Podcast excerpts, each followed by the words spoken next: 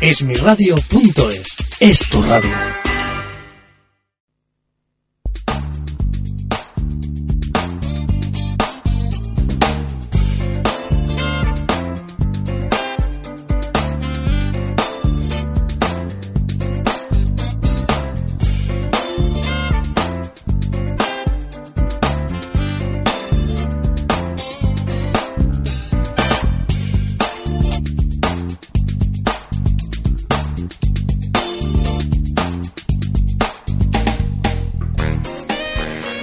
Oyents de Radio Trinjova, benvinguts oyents de Radio Cunit y seguidors de Barcelona.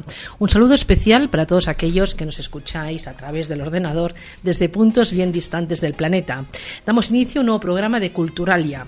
Quien nos habla y presenta el programa, Violan Muñoz, entrevistaré a Elizabeth Woman, autora de Bon Vivant, publicado por Titania. Dani Martín sigue sumergido en la blogosfera para traernos todas las novedades del sector y hoy nos hablará de Eolos, el dios del viento. Nuestra ratita de biblioteca con instinto asesino, Teresa José Creos, hoy nos trae Tiempo de ratas de Marc Moreno, publicado por Editorial Milenio. Hablaremos de teatro, concretamente de Aquelarre, de De Feulitiers, en el Maldá. En la sección de música conoceremos la nueva propuesta de Le Croupier. Jesús Vera nos presenta el videobook de la semana. Hoy, Daerun Lam, libro primero, Conspiración, de Alejandro Yuste. Y de la mano de viajeros callejeros descubriremos el lago de Como en Italia. Setmana rere setmana intercalarem teràpies i apps, Mart i Misteri, tot saunat amb lletres i música. Així que, deixa't engrescar per Culturalia, la teva cultura al dia.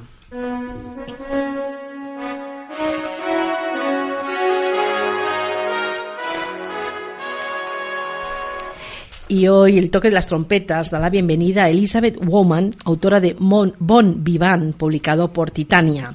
Y Elizabeth Bowman es el seudónimo de una autora nacida en Galicia en la primavera de 1980. Lectora empedernida, desde muy joven se sintió fascinada por los clásicos del siglo XIX, especialmente por Jane Austen, Gustavo Belker y Edgar Allan Poe, a los que convirtió en su inspiración.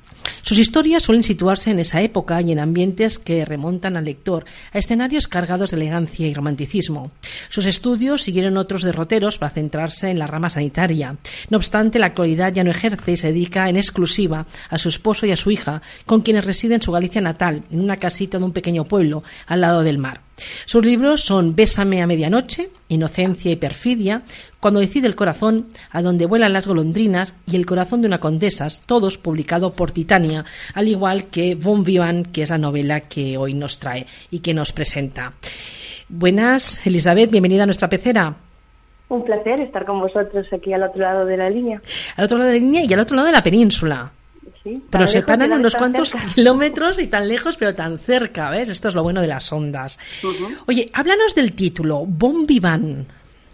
Bueno, el título es un poco en referencia a la historia, puesto que uno de los protagonistas, concretamente la protagonista femenina, Celine, es una señorita francesa. Entonces, cuando conoce a Michael, el protagonista masculino, pues es lo primero que piensa de él. Es un bon vivant, un cretino, un, un galán de medio pelo. Entonces, es en referencia a, a la- a las primeras impresiones de Celine acerca de Michael. ¿Y cómo nace esta historia? Bueno, esta historia es un poquito bastante diferente de todas las historias que, que he escrito hasta el momento, porque en todas las anteriores, que son cinco, eh, el peso de la historia recaía en una protagonista femenina. Eh, y para mí resultaba más fácil, que está claro, porque. Eh, me es más conocido eh, los pensamientos, la forma de, sentir, de pensar de una mujer, a pesar de ser otra época y otra moral, pero me resultaba mucho más cómodo, estaba en mi zona de confort. Entonces una vez me dije, vamos a probar algo diferente, vamos a, intentar ver el mundo y la época a través de los ojos de un hombre, y no precisamente de un señor Darcy, de un hombre serio, con una postura sensato, sino de mm, todo lo contrario, de un vividor, de un libertino, eh, de un calavera. Y bueno, ha sido una experiencia divertida, la verdad. ¿Solo divertida? Divertida, instructiva y Ah, liberadora. porque tiene, que haber sido bastante instructiva, ¿no? Intentar ver el mundo desde los ojos de un hombre, más de, de un hombre, como bien dices, eh, libertino, y en una época en la que la superficiali- superficialidad estaba a la orden del día. Sí, la hipocresía de las clases, sobre todo. Y para mí lo que más ha sido, ha sido liberador. Me lo he pasado muy bien escribiendo esta historia porque he podido mm, quitarme, aflojarme los corsés totalmente y poder expresarme desde el punto de vista de un hombre sin tabús, sin temor a, la repudia que, que pudiera provocar el comportamiento de él entonces. O sea, algo totalmente diferente de lo que pasaba con las mujeres. Además, lo de aflojarte los corsés es literal, ¿eh? porque en las otras novelas lo llevabas bien apretadito. Muy apretado, sí, sí. A ver, y sigo con él bastante ceñido. Lo que pasa es que esta vez he intentado aflojar un poquito los lazos. Oye, ¿realmente crees que el amor nos puede salvar de cualquier abismo o aliviar cualquier dolor? Como romántica que soy, como sentimental que soy, te tengo que decir que sí, que sí. Yo soy más, tanto en mi vida como en mis novelas, de amores platónicos eh, de ese sentimiento, de ese cortejo, de ese arte de ver la vida bonita. O sea, en mis historias no vas a encontrar mm, amor carnal, más bien amor cortés, amor platónico. Y sí, yo creo que sí, que el amor nos puede salvar y redimir de, cualquier pecado. Sí. Oye, hemos hablado de, de Michel, que es, bueno, pues el, el bon vivant, ¿no? El libertino. háblanos de Céline Monfadal. Celine, bueno, mm, a ver, yo he creado dos personajes mm, que a primera vista pueden parecer totalmente opuestos, pero que en realidad mm, yo no los veo. decir, yo no lo veo tan diferente el uno del otro, ¿eh? Es que en el fondo son más parecidos de lo que todo el mundo cree. Son dos almas torturadas, dos almas que han sufrido mucho en el pasado. Sin embargo, mientras el uno ha evolucionado a mordiscos con el mundo, o sea, defendiéndose a manotazos y a golpes bajos, la otra se ha hecho fuerte y se ha revestido de una coraza y ha intentado salir adelante ignorando eh, lo que le ha hecho mal en el pasado, o sea, el sexo feo, como se solía decir. Eh, se ha hecho fuerte ignorando a los hombres, haciéndose ella misma y, valiéndose por sí misma, o sea, mm, siendo consciente de que no necesitaba ya la presencia de un hombre para seguir adelante en una sociedad machista y clasista como era aquella entonces. Bueno, un hombre con el que se había, la habían casado, vamos a decir, porque esto era habitual en la época, que más era 60 años mayor que ella. Sí, sí, bueno, ahí quizás me he pasado un poquillo, pero no era tan descabellado. ¿eh? No, no, no, no, es que, a ver, yo cuando leo una novela tardo en, entrevistaros, porque además sabes que teníamos las fechas de hace tiempo, eh, porque precisamente eh, luego hacemos un poco de investigación ¿no? de la época y ver si realmente se ciña la realidad o no. Y no eran los más habituales, pero sí que habían algunos, sobre todo de segundas nupcias de ellos y, bueno, para mantener a los hijos y demás, que no, es el caso, ¿no? Pero que, que sí que habían diferencias abismales, ¿no? Es que en, mirándolo desde el punto de vista de una mujer del siglo XXI, pues puede parecer totalmente descabellado, pero no. En aquella época, si alcanzabas, en el caso de una mujer, si alcanzabas la veintena y estabas soltera, pues ya te quedabas soltera de por vida. O sea, con 20 años, cuando ahora mismo estamos, vamos, estudiando todavía. Estudiando, al menos la mía la tengo estudiando. Claro, claro, es que es lo normal. En aquella época se casaban con 16 años, con 14 años y con hombres que les doblaban la edad, a lo mejor ya con viudos que podían ser incluso mm, de una edad superior a la de sus propios padres. y, no estaba mal visto, al contrario, si el, si el caballero tenía dinero y podía mantenerla, podía mantenerla bien y, y sacar a flote la familia si estaba en, en quiebra, evidentemente. era, una ayuda, era una ayuda. En cambio, al revés, al revés no estaba tan bien visto, ¿no? Que va, yo creo que, hombre, alguno habría, pero no creo que abundaran mucho los matrimonios de ese tipo, porque una mujer mm, se supone que sería o solterona o viuda, por aquel entonces, si tuviera una edad ya avanzada. Yo creo que sería tachada de, yo qué sé, de, pues de libertina, no, no creo que estuviera muy bien visto, la verdad. ¿eh? Bueno, ahora tampoco es que esté muy bien visto. Ya, en eso no hemos evolucionado demasiado. Bueno, yo creo que no hemos evolucionado demasiado en casi nada.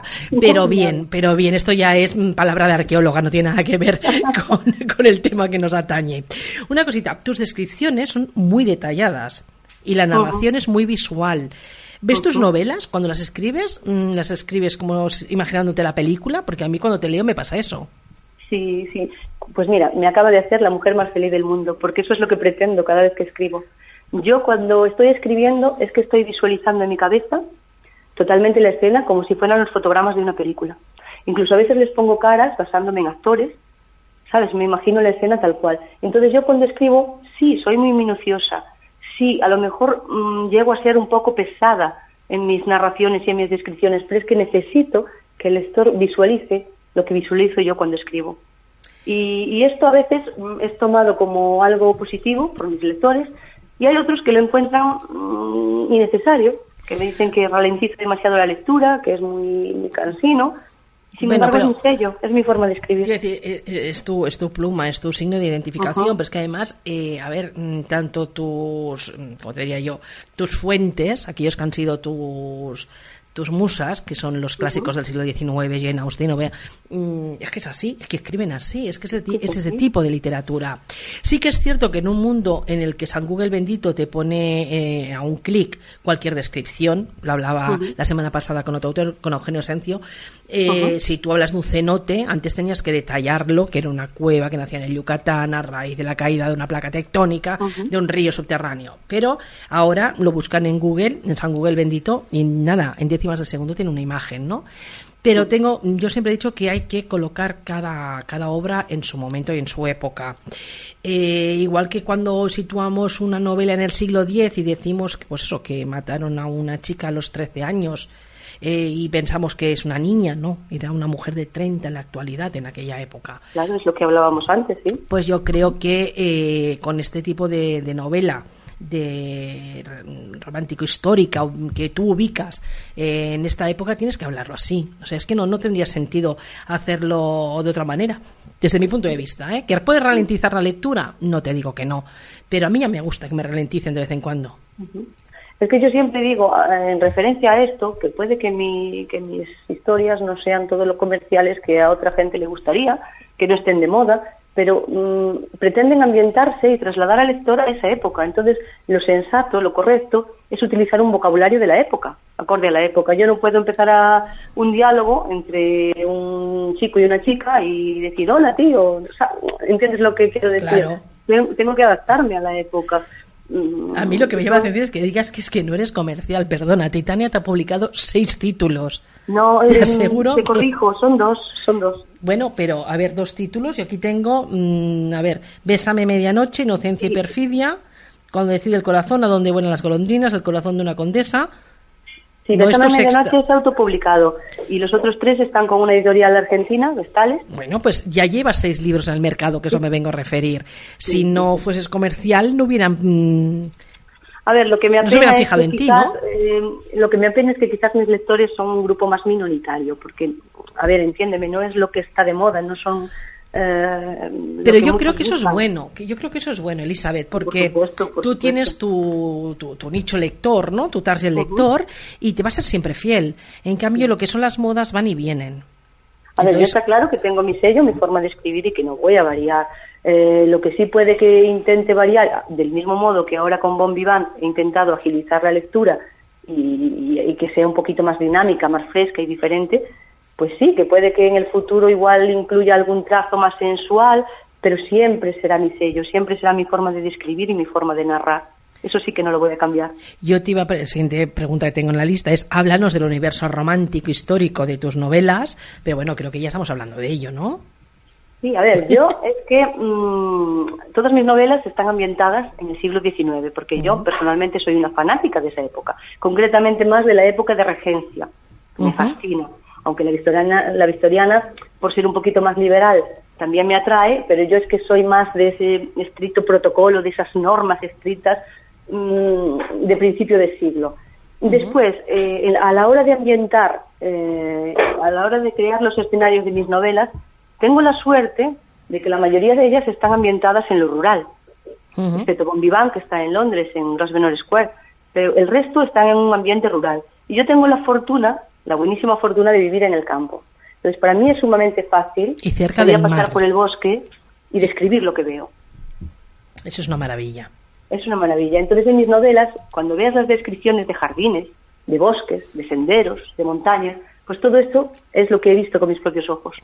Pues la verdad es que es una envidia muy sana la que siento ahora mismo, Porque aquí la mayoría de las cosas que veo pues es cemento, ventanas, que también me imagino la vida de los que viven dentro de esas ventanas, que tiene que ser así a modo de película. Pero la verdad es que eh, se nota, se nota que tus ambientes son ambientes vividos porque transmites esas vivencias. Entonces, nos podemos ver envueltos en esos jardines, en los perfumes que emanan esas flores, ¿no? Y cómo todo ello conlleva ese, ese amor cortés que, al que tú ibas a tus personajes. Claro. Ahora nos has comentado que has hecho en esta obra, aparte de que el punto de vista masculino, en vez del punto de vista femenino, Has dicho que la has hecho como más, un poquito más ágil, más visual, pero ¿cómo crees que ha evolucionado tu pluma desde ese primer libro, Bésame a medianoche, hasta hoy? Pues yo creo que la esencia sigue siendo la misma. O sea, lo que predomina en mi estilo, aquellos que conocen el estilo Bowman saben que soy muy descriptiva, muy poética en mis descripciones y que me gusta trasladar al lector al entorno en el que sitúo mis letras, que me gusta que sientan hasta el perfume de las flores. Yo soy una apasionada de la jardinería, también se nota que siempre menciono un montón de, flores y plantas en mis novelas. Y, y, me gusta que hasta perciban el sonido del frufru de las faldas al caminar. Me gusta mm, que sean capaces de palpar, de sentir, de ver todo lo que escribo. Yo creo que la esencia sigue siendo la misma. Lo único que intento, mm, a veces lo consigo, a veces no, es dinamizar un poco la historia. Para aquellos que me ponen la pega, entre comillas, mm. de, que, de que quizás soy muy, muy lenta en el desarrollo de la trama. Y bueno, intento agilizarlo dentro de lo que puedo, pero bueno, yo creo que el sello Bowman estará ahí mientras Bowman escriba, o sea que... Pero también tengo que decirte que esa misma descripción que haces de los, de los paisajes y demás, eh, también la haces de los personajes, con lo cual les dotas de una psicología, o sea, no son personajes planos, no son bultos redondos. Eh, parece que te los puedas encontrar en cualquiera de los palacios que de Londres, de Versalles, de cualquier sitio que visites, parece que en, una esquina puede aparecer Michael o Michael o puede aparecer Celine. Pues te voy a contar una anécdota referente a eso. Eh, ¿Los conociste en uno de tus paseos? No, ojalá, ojalá, aunque mira, te digo que cada vez que voy por el bosque a solas, eh, me imagino que en cada recodo del camino me va a salir un carruaje, o un caballero con un sombrero, ataviado con un sombrero de tres picos. Eh, o sea, mi imaginación siempre está desbordada. Pero me refiero a que la mayoría de las descripciones de mis personajes están basadas en personajes reales no en actores, sino en gente de mi entorno, amigos, familiares, conocidos, un vecino que me cruzó por la calle. O sea, las descripciones físicas de todos, todos mis personajes eh, están basadas en personas reales. Eh, las psicológicas también. O sea, que cuando te caen bien son de los buenos y cuando te caen mal. Ahí le has dado, ahí le has dado. pues todos, los malos de, todos los malos de mis, de mis novelas perdón, existen. Qué bueno. Oye, más allá de tus paseos, donde te nutres para las documenta o sea, para las descripciones, ¿cómo es tu documentación? Porque es que nos explicas hasta el nudo de la corbata. Ay, sí. A ver, es que esto yo creo que es algo innato, no te lo puedo definir porque es que mm, vive en mí es que soy una fanática de ese siglo, te lo, te lo prometo, porque eh, de hecho eh, soy coleccionista de, artículos y de todo lo referente a esa época. Tengo revistas, tengo periódicos, eh, voy a rastrillos, compro utensilios, compro todo lo que puedo y, me permite la economía de esa época. Y soy fan, fan de la época. leo muchísimas biografías de personajes de entonces, y, leo muchísimas novelas, mm, veo películas, o sea, soy una devota, fanática del siglo XIX en general. Entonces, para mí es muy fácil, es como hablar de algo que me es muy conocido. A ver, siempre estás aprendiendo, porque nunca dejas de aprender cositas y curiosidades, pero, pero es algo que, que, ya me sale de por sí, o sea, mm, lo llevo es innata. La documentación es innata, entonces. Oye, ¿y qué hace una chica que ha estudiado, que ha cursado eh, estudios sanitarios en un mundo de letras como este? Pues la verdad ha sido, mm, yo no sé cuál ha sido más eh, una desviación del destino, si la sanidad, si la escritura, porque escribir llevo escribiendo desde que tengo uso de razón. De hecho, cuando era pequeñita, cuando empecé a escribir con 6-7 años, me regalaron mi primer diario, de esos tan monos que traen la cerradura y el candado. Sí, de esos que siempre perdía yo la llave y luego ábrelos. Y, y, toda mi vida he tenido diario, o sea, hasta los veintipico, casi 30 años he tenido diario. Sea, llevo toda mi vida escribiendo y ya en el colegio, en el instituto, pues participaba en certámenes literarios, en cursos de narrativa y bueno, salía finalista en la mayoría, en algunos ganaba. Ah, O sea, siempre, toda mi vida he escrito. Eh, la sanidad, pues me tiró a raíz de, de haber perdido a un familiar, pues una larga y penosa enfermedad, y a raíz de ahí pues decidí estudiar mm, referente a la rama sanitaria. Pues la verdad una es cosa que me que alegro no que hicieras el cambio. Me alegro que hicieras el cambio porque realmente creo que has nacido para escribir. Creo que has nacido para escribir sobre el siglo XIX, además. Poca gente consigue atrapar, como tú lo haces, en una época y seguir siempre con la misma. O sea, porque parece que una, leído una novela de este tipo las hayas leído todas, ¿no? Y en cambio no es el caso, no es el caso. A mí me ha encantado Bon Vivant. Me han gracias. gustado las descripciones. Eh, como te dije antes, me gusta que de vez en cuando me paren. O sea, acostumbrada a tener que leer rápido y acostumbrada a tener que leer mucho, por, porque bueno, en cada programa son dos libros, con lo cual eh, son cuatro o cinco por semana. Eh, el poder recrearme en esas descripciones, en ese frufru que hacen las faldas, ¿no? O en ese aroma de las flores, la verdad es que me ha encantado. Me ha encantado, muchas Muchas gracias. gracias. Muchas gracias por el libro, porque realmente creo que eh, además hay, hay un cambio, hay un cambio. He leído al- en diagonal ¿eh? el anterior de Titania y la verdad es que hay un cambio en la, en la descripción. Sí que lo haces un poquito más ágil, tampoco es que cambie tu, tu estilo, y sí que es cierto que se nota el cambio de las vivencias del hombre y de la mujer. Por supuesto, por La supuesto. mujer es lo vivido. Y con Bon Vivant yo creo que ahí es lo que te hubiera gustado vivir. Puede ser, sí. La que libertad que expresa este personaje creo que es la que no le has podido eh, conferir a las, a, las a las protagonistas femeninas de los anteriores. Es que fíjate, si hubiera sido la inversa, Celine no podría actuar del mismo modo que lo hace. Michael en la novela. Bueno, pero a su manera también lo hace, ¿eh? porque ella ya tiene una situación cómoda, habiendo enviudado, eh, y que me dejen estar, ¿no? Sí, porque es una joven liberada, exactamente, porque posee fortuna. Si fuera una, una joven soltera sin fortuna, pues no tendría nada que hacer. Cambiaría mucho el cuento. Oye, ¿eres una autora caótica u ordenada? Eh, si te digo que, que estoy diagnosticada de TOC desde hace muchísimos años, pues con eso te digo todo. Soy ordenada hasta la obsesión. En- pero- todas las facetas de mi vida. ¿Y tú te, o sea, tienes tu horario, tu disciplina o te pones a escribir cuando te arranca? Pues mira, te comento. Antes tenía unos horarios muy pautados, muy firmes. Siempre escribía a la misma hora, en el mismo lugar. Desde que hace seis años he sido madre, pues Ah. ahí me ha variado todo. Buah, pues no te queda nada, ¿eh? Ahora es una locura porque tengo que compaginar eh, mi papel de madre, que me encanta, con trabajo a media jornada y con mi vida familiar y con la escritura, o sea, es una locura. Entonces, lo que llevo siempre conmigo es eh, una libreta en el bolso y después en las distintas habitaciones de la casa tengo libretas. Cuando me surge la inspiración anoto, cuando llevo bastantes páginas eh, manuscritas, pues entonces es cuando paso a ordenador y, y cuando surge, cuando tengo un momento, puede ser por la noche, por la tarde, en cuanto estoy a solas y puedo. O sea, no, no está nada pautado ahora mismo. Hablaba con un, con un autor amigo de la casa, Carlos Villarrubia, que me decía que eh, alguien le ha pedido la dirección de su despacho y le ha dicho, no, mire, mi despacho son los bares, yo escribo en los bares. Y me, me ha hecho mucha gracia, ¿no? Porque digo, claro, es que, mm, a ver, el escritor se pone a escribir donde, donde le pilla, ¿no? O sea, eso de que te tengas que poner a las nueve de la mañana en la mesa y tal, bueno, y si después no te sale nada, que haces tres horas sentado en una silla. Claro, claro. Es que, a que- mí vas por casa y de hecho mi hija se pone a encontrar mis notas y dice, ala, estas ya son cosas de mamá, estas son cosas de mamá. Claro, aparecen hojas desperdigadas por todas partes, pero bueno. En el eterno debate entre el libro electrónico y el libro en papel, como lectora, ¿por cuál te inclinas? A ver, yo el papel siempre. Es que mm, ese olor a imprenta, es que no lo cambio por nada. Y de hecho, aunque tengo ebooks, eh, bastantes, eh, ahora mismo en papel tengo más de 500 libros en el salón de casa.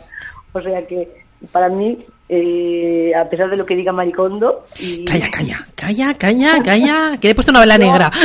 yo seguiré con mis libros y donde esté el papel, pues... Oye, mira cómo ha sido la, la crítica a los 30 de Maricondo, que, eh, eh, bueno, ha tenido que rectificar, ¿eh? Ha tenido que rectificar. A ver, es que, vamos, La verdad es que me pareció un absurdo poder decir semejante tontunez. Y tú puedes tener los libros que te apetezca tener, igual que puedes tener los discos que te apetezca tener, con los que tú creas que tienes suficiente. Yo decirte que yo doblo los libros que tú tienes. Madre mía. O sea, a mí ya me han dicho que un libro más si me piden el divorcio. Pero bueno, es que claro, si entra un libro más tenemos que salir nosotros, con lo cual se entiende. Es, verdad. Pero es, es cierto. Por todas partes, y por todas partes. yo los tengo falcando eh, la mesa, imagínate. O sea, es una cosa ya por todas partes. Eh, yo te voy a decir que a mí, por ejemplo, el esnifar tinta, como tú dices, no ese olor a imprenta, es lo que me provoca la lectura. Yo sí que es cierto que libros electrónicos utilizo como para referencia, como consulta, en documentaciones, en, como te he dicho antes, eh, en leer en diagonal algún libro para eh, ampliar la, la entrevista que tengo entre manos o, o para saber si realmente en el siglo XIX pues estos matrimonios de tanta diferencia de edad existían o no. Pero lectura por placer, es más, yo a las editori- editoriales siempre les, les pido el libro. Porque en papel me dicen, no, te lo mando en PDF porque como... sal-". Digo, no, no, no, no, no. Tú me lo mandas en papel cuando salga y yo ya le entrevistaré cuando me lo lea. Que esa es otra. No puedo yo entrevistar siempre que venís a presentar, porque no. Yo digo, necesito mi tiempo para poder, para poder leer. Bueno, pues nada, nos mandas una foto tipo carnet, que tenemos el carnet de esnifadora de tinta, que Vale. aquí somos más de uno. ¿Qué libro te espera, Elizabeth, en tu mesita de noche hoy? Pues ahora mismo, mira, voy a hacer una hereje de la escritura, pero es que ahora mismo estoy escribiendo. Y cuando escribo, no puedo leer. O sea, cuando escribo me centro solamente en escribir y no quiero influencias de ningún tipo. Entonces, ahora mismo estoy enfrascada en una novela que pretendo terminar en abril, a poder ser. Pues ahora que, ahora que no nos escucha nadie, ¿ambientada en qué siglo? Por supuesto, el 19, por Dios. Y en Galicia, en mi tierra. Hombre, pues eso sí que va a ser un cambio cualitativo importante. A ver, la condesa estaba en Galicia. Este nos hemos ido a Londres y ahora regresamos a Galicia porque hace un tiempo me prometí a mí misma que quería ambientar más historias en mi tierra, en mi Galicia natal. Eh, no es necesario volar a, a Escocia, ni a Irlanda, ni a Inglaterra para crear bo- bonitas historias. Aunque de vez en cuando me gusta volver allá, porque es de las fuentes de las que he vivido cuando, cuando empecé a, a leer. Pero ¿por qué no en Galicia? ¿Por qué no si aquí tenemos mucho fundamento, mucha leyenda, mucho folclore? Yo creo que es importante es, es escribir sobre aquello que conoces.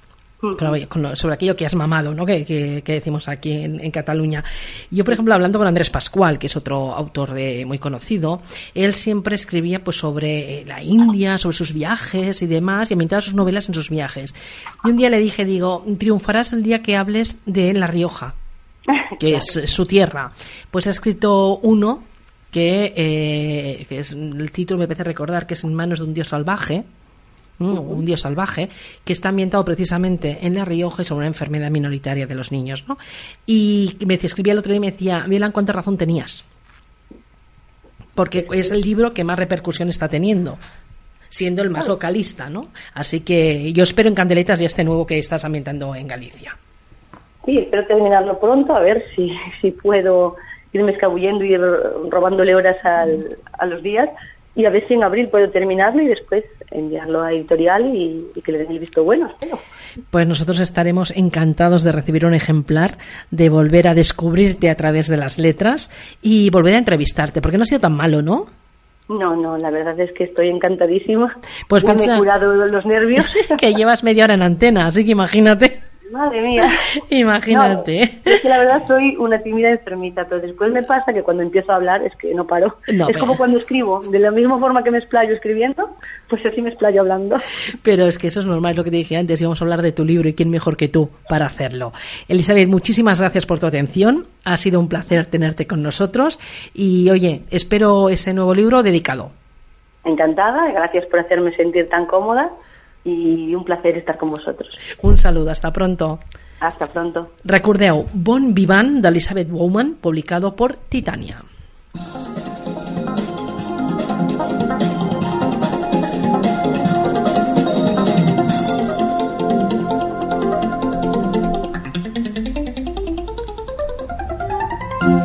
Y con esta sintonía damos la bienvenida a Dani Martín, que sigue sumergido en la blogosfera, para traernos todas las novedades del sector. Y hoy nos hablará de Eolos, el dios del viento. Adelante, compañero.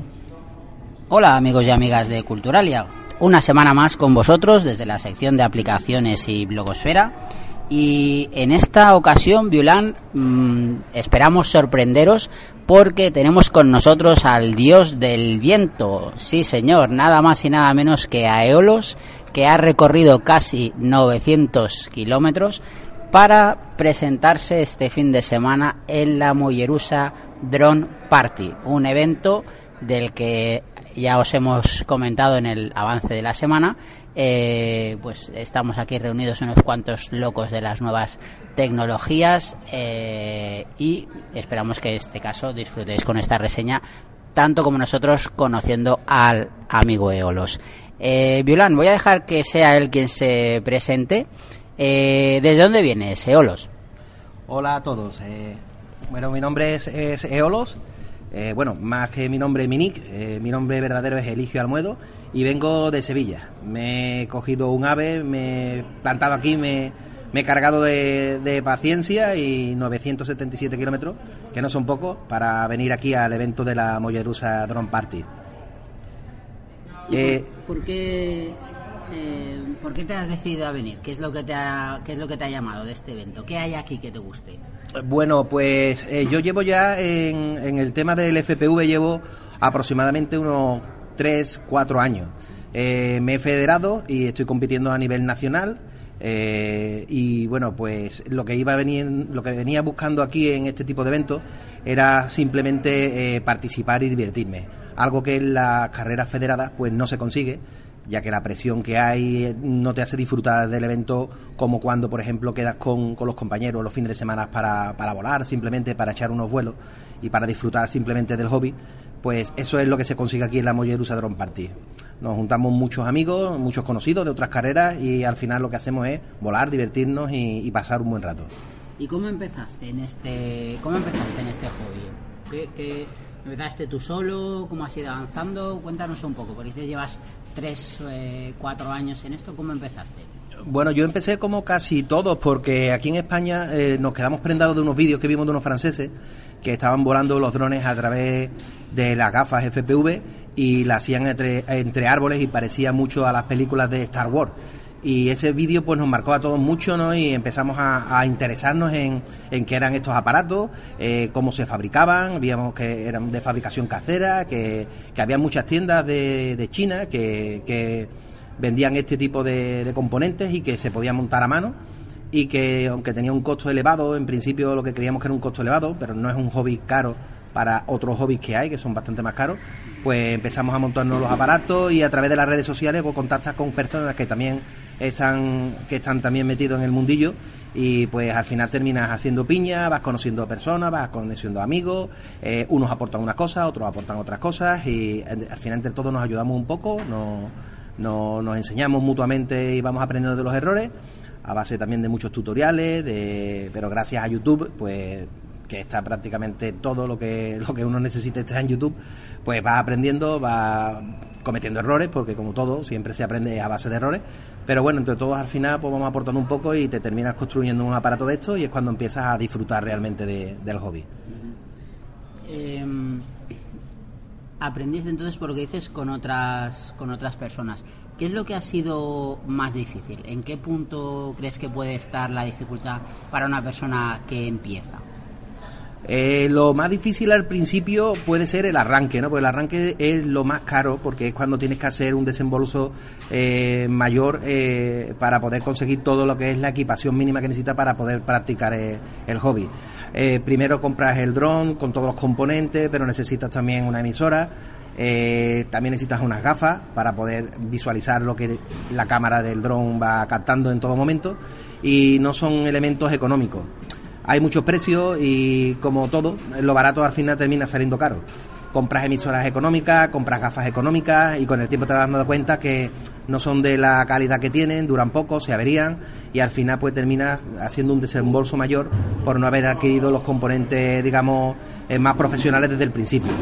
Pero es un fallo que cometemos todos y por el que tienes que pasar porque eh, no todo el mundo tiene económicamente la capacidad de poder soportar eh, a lo mejor un desembolso de 1.000 o 1.500 euros que pueden salir de golpe y porrazo el tener toda una equipación, una equipación mínima para poder practicar. Pero al final, pues entre unos y otros, pues vamos prestándonos los componentes o las gafas, vas probando y, al final, pues pues intenta gastarse uno lo, lo, mínimo posible. Pero una vez que arrancas ya no es, un, no es un hobby caro, ya simplemente componentes de repuesto o componentes para mejorar eh, la equipación del, del dron y al fin y al cabo pues es el día a día de, este hobby, no es, no es otra cosa. Tener, tener repuestos sobre todo es, es importante. Eh, Violán, todo lo que oyes de fondo es porque estamos aquí en la, en la cafetería, ya que si estuviéramos haciendo la entrevista abajo, realmente, luego vamos a ver si, para, para acabar, pues vamos a poner un poquito de lo que son el, el sonido de los motores de, de, los drones, de los cuadracópteros, y justamente hemos llegado al momento en el que están preparando las, las mesas y recolocando las sillas. Así que os pedimos disculpas a los oyentes de la sección si escucháis con un poquito de menos calidad lo que es la reseña. Em, ¿Hay algo que se te resista todavía después de estos 3-4 años que llevas en, practicando el hobby? Eh, bueno, a mí y a muchos pilotos se nos sigue resistiendo eh, el poder eh, gestionar los nervios. no es lo mismo estar volando con tus amigos en un descampado y practicando o haciendo circuitos a llegar aquí a un evento en el que todo el mundo te está mirando, sabe que hay personas que desde su casa pues están pendientes de tus resultados y esa presión que parece que no está o que no existe o que no se ve, pues termina recayendo. Y pilotos que conozco que, que tienen un temple y un, y un dominio de los nervios excelente, se sientan en el momento crítico, en el momento en el que tienen que darlo todo y es para ver en las manos, son auténticas maracas tiemblan como, como, como un bebé, eh, o sea, eh, y es inevitable. A mí me pasa, pues, me pasa y de hecho en este evento, pues, he pecado de lo mismo. Eh, aunque vengo con, con, menos presión porque vengo a pasarlo bien y a divertirme, pero hay un componente de competición que siempre está y, claro, después de recorrer mil kilómetros prácticamente, pues ya que vienes, pues te gusta poder volver a decir, pues he quedado el, el 20 o he quedado el 30 o he quedado el 15 o he ganado y, es cuando fallas, es cuando, cuando los nervios te, te invaden y, son incontrolables. Ya han pasado tres años, he ido a muchos eventos, he organizado ya tres World Cup en Sevilla eh, a nivel mundial, que son el evento, digamos, de este hobby el más importante. Y para nada, es como el primer día. Eh, en el momento que llega que llega la, la hora de, darlo todo, eh, te apodera los nervios y eso es bastante difícil de controlar. Bueno, ahora tenemos por aquí al lado unos, unos compañeros de Acrobash. Eh, que si los oís de fondo en la entrevista, luego les, les haremos que nos pongan un poquito el ruido de los motores también. Que aproveche. Em, eh, ahora me despiste. Bien. Mm, mm, mm. estamos hablando todo el tiempo de las siglas en inglés de First Personal View, de ver en primera persona. Como nos contaba Eolos, es la, misma imagen, la perspectiva que muchos de vosotros tendréis pues cuando vas a ver una, una película y tienes esa sensación de vértigo porque estás eh, viendo pues en primera persona eh, cómo, cómo te acercas a un precipicio, cómo vas eh, a toda velocidad entre los árboles. Esto es lo que desde mi punto de vista también, que, llevo también, pues como, como comentaba el amigo Eolos, un, un añito recogiendo, haciéndome con, todos los elementos y todavía con ese miedo, yo tengo miedo ahora mismo a romper, estoy haciendo mucho, intentando hacer mucho simulador y, y esto es lo que quiere decir FPV, eh, vista en primera persona, First Personal View. Em, como, nos comentaba Yolos, eh, él, eh, fuera de, fuera de, antes de hacer esta entrevista, él tiene una trayectoria a nivel profesional fuera de lo que es el mundo de los drones, que sí que le permite un poquito pues tener a lo mejor más habilidad que otros para lo que es el montaje y el desarrollo de, de este hobby, porque él es eh, electrónico de, de formación y además también pues ahora está trabajando en una empresa como, como informático, que es una parte también, un elemento importante a la hora de mm, desarrollar este hobby, porque la emisora, el dron, todo eso lleva una serie de configuraciones que, bueno, hay que quitarle, hay que perderle un poquito el miedo al ordenador y a la electrónica porque son necesarios en el, en el día a día. Eh, ¿los consideras que hay que ser un experto en, en electrónica, en informática o en radiocontrol para poder volar un dron. Cuéntanos un poco qué es lo que tú ves que sí o sí los mínimos, o sea, el ABC que cualquiera necesite y, lo que veas a lo mejor que ya es un poquito pues para con, los eh, ready to fly, ¿no? Con los aparatos que hay hoy en día uno puede empezar sin, sin miedo aunque no conozca electrónica, informática. Bueno, eh, eh, ha cambiado mucho. Al principio sí es verdad que necesitabas tener bastantes conocimientos eh, tanto de electrónica como de informática para poder hacer andar un aparato de esto. Pero la tendencia, y sobre todo en estos tres o cuatro años de FPV que habrá en España, ha cambiado mucho y, ahora prácticamente cualquiera puede montarse un dron, configurarlo fácilmente y empezar a volar desde, desde ya. Desde como tú comentas los Ready to Fly, que son aparatos que están ya listos para volar, que son las siglas de RTF y que no necesitas nada más que comprarlo, eh, desempaquetarlo y directamente empezar a volar. Lo que es recomendable es empezar desde, desde la nada, desde cero, como tú bien estás haciendo, eh, porque a la hora de, tener una avería, que la vamos a tener siempre, porque estos aparatos tienen tendencia a, caerse con mucha facilidad, a porrizar, como le, como le llamamos en, en el argot, pues vas a romper con toda seguridad y siempre vas a tener que reparar. Y si has hecho el montaje tú, cuando rompes algo es más fácil saber cómo tener que repararlo y qué componente es el que se ha, el que se ha fastidiado.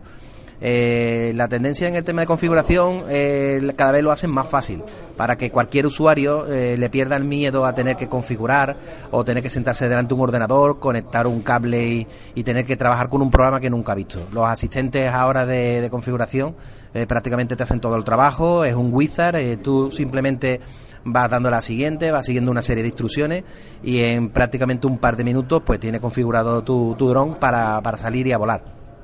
Luego está el nivel ya eh, más técnico, que ya pilotos profesionales pues tienen que tocar una serie de, de configuraciones, de, de PIT, se le llaman, eh, que tienen que ya afinar más para que la máquina haga lo que realmente ellos necesitan para, para poder exigirle a la máquina todo el nivel que hace falta en una competición oficial pero eh, como todo, eh, solamente es buscar información que la hay cada día más fácil y cada día más asequible, más asequible a todo el mundo. Con lo cual no hace falta mucho. Con conocer cómo se suelda con estaño eh, componentes electrónicos, que es, simplemente echarle tiempo, no, no, no tiene nada, se puede hacer todo. Yo, de hecho, un canal que tengo en YouTube los primeros vídeos que fui subiendo para los compañeros del hobby era precisamente un pequeño curso, un pequeño tutorial de soldadura, eh, muy básica, desde empezar a limpiar la punta del soldador, eh, cómo aplicar estaño, cómo soldar piezas, cómo soldar componentes, para que la gente pues que no tuviesen conocimiento de ningún tipo de soldadura pudiera acercarse al hobby. Y así ha, empezado todo y, y así seguimos. Eh, estábamos te, te, hacía esta pregunta, estábamos comentando porque tú dices eh, que lleva 3-4 años en, en, España este, este hobby y eh, me has hecho recordar que realmente eh, algunas de las de las figuras más destacadas en este mundillo, estoy pensando por ejemplo en, en un jovencísimo campeón de Cuenca, ¿verdad? En eh, Alex Zamora, con, apenas, con apenas eh, nueve años y claro, eh, le, vi también, es una de las, de las personas que también sigo en su Facebook y sigo en su eh, un poquito de su trayectoria, pues vi que era un poquito resultado de la constancia de su padre, tener la oportunidad de, después del colegio, de haber hecho los deberes, eh, sacar pues al niño al campo, ¿no? A que pueda volar. Claro, con nueve años entendemos que por mucho que le guste, por mucho que tal, toda esta parte más electrónica o más de soldadura, yo entiendo que eso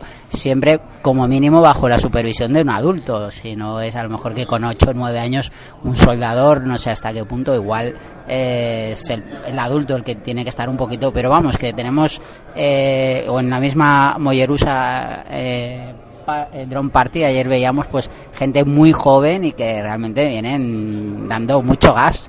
en este caso, es mejor empezar, por ejemplo, pues ya una criatura pequeña con, con el aparato, con la emisora, tomando esos primeros contactos a una tierna edad o empezar también con el, con el simulador? Tú, tú, porque tú tienes también un peque en casa, ¿verdad?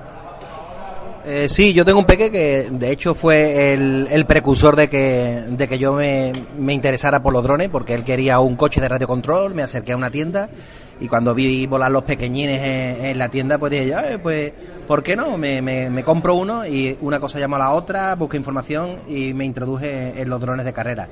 Eh, como tú bien dices, los, pequeñines eh, tienen esa facilidad a la hora de, los videojuegos y, es verdad que los drones y los videojuegos se han dado, se han llegado a dar la mano a través de los simuladores. Los simuladores son estos programas que emulan el vuelo de, un dron y con una emisora o con incluso el mando de la propia Play o de la Xbox eh, puedes manejar estos aparatos. Los niños tienen un don innato en los videojuegos y, hay, hay, algunos auténticos jugones que, le pegan un repaso a más de un profesional de, de este mundillo y de hecho pues estos dos últimos años ha cambiado mucho el panorama del FPV ya que siempre se decían que los simuladores no valían absolutamente para nada, porque no eran para nada reales, las físicas que, que, manejan eh, no eran no eran para nada conseguidas y todas las horas que eches en un simulador no valía después en la realidad absolutamente para nada.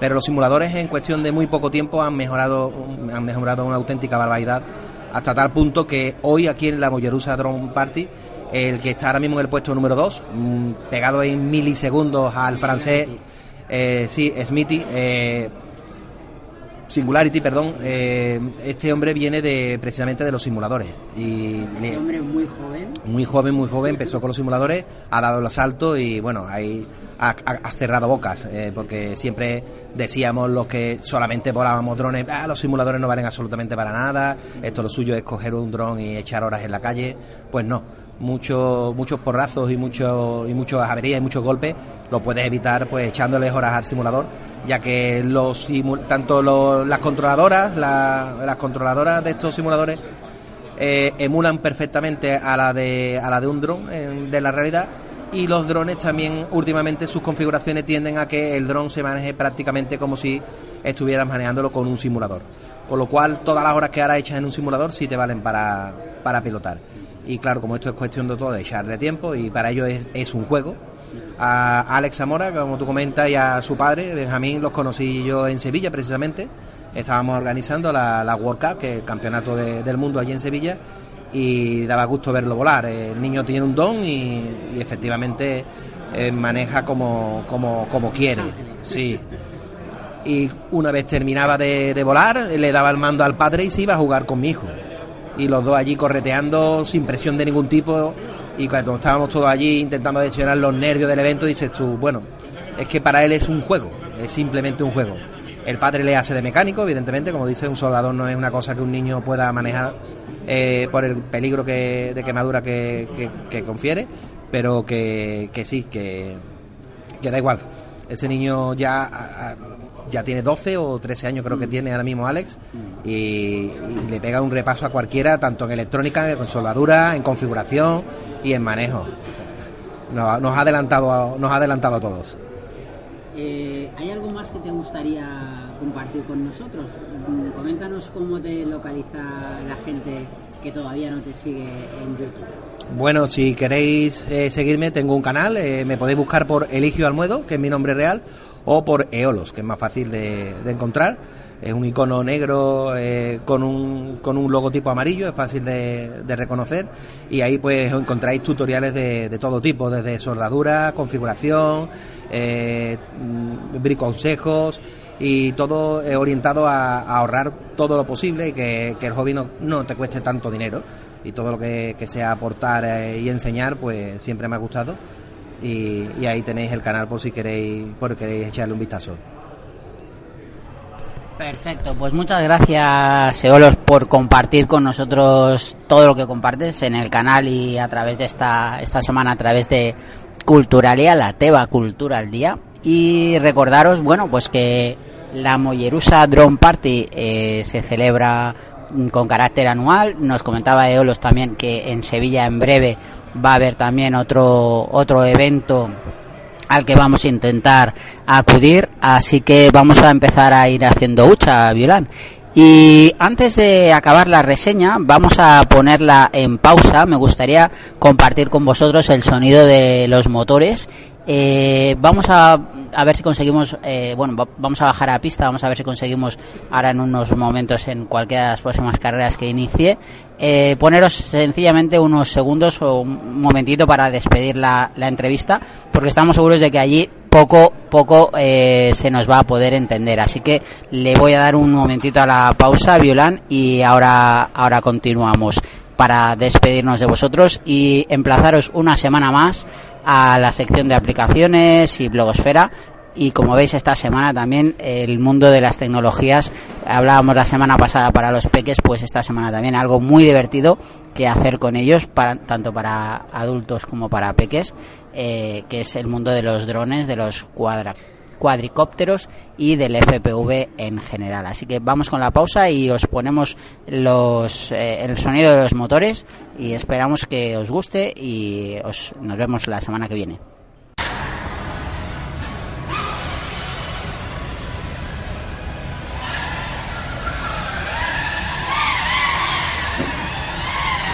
Bueno, Violán, como ves, este es el, el sonido de los drones al pasar por uno de los puntos de la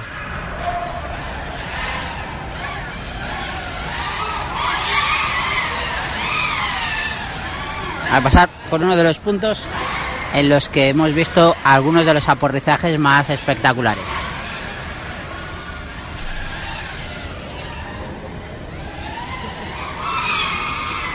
Y con esto nos despedimos, amigos y amigas de Culturalia una semana más desde la sección de aplicaciones y blogosfera.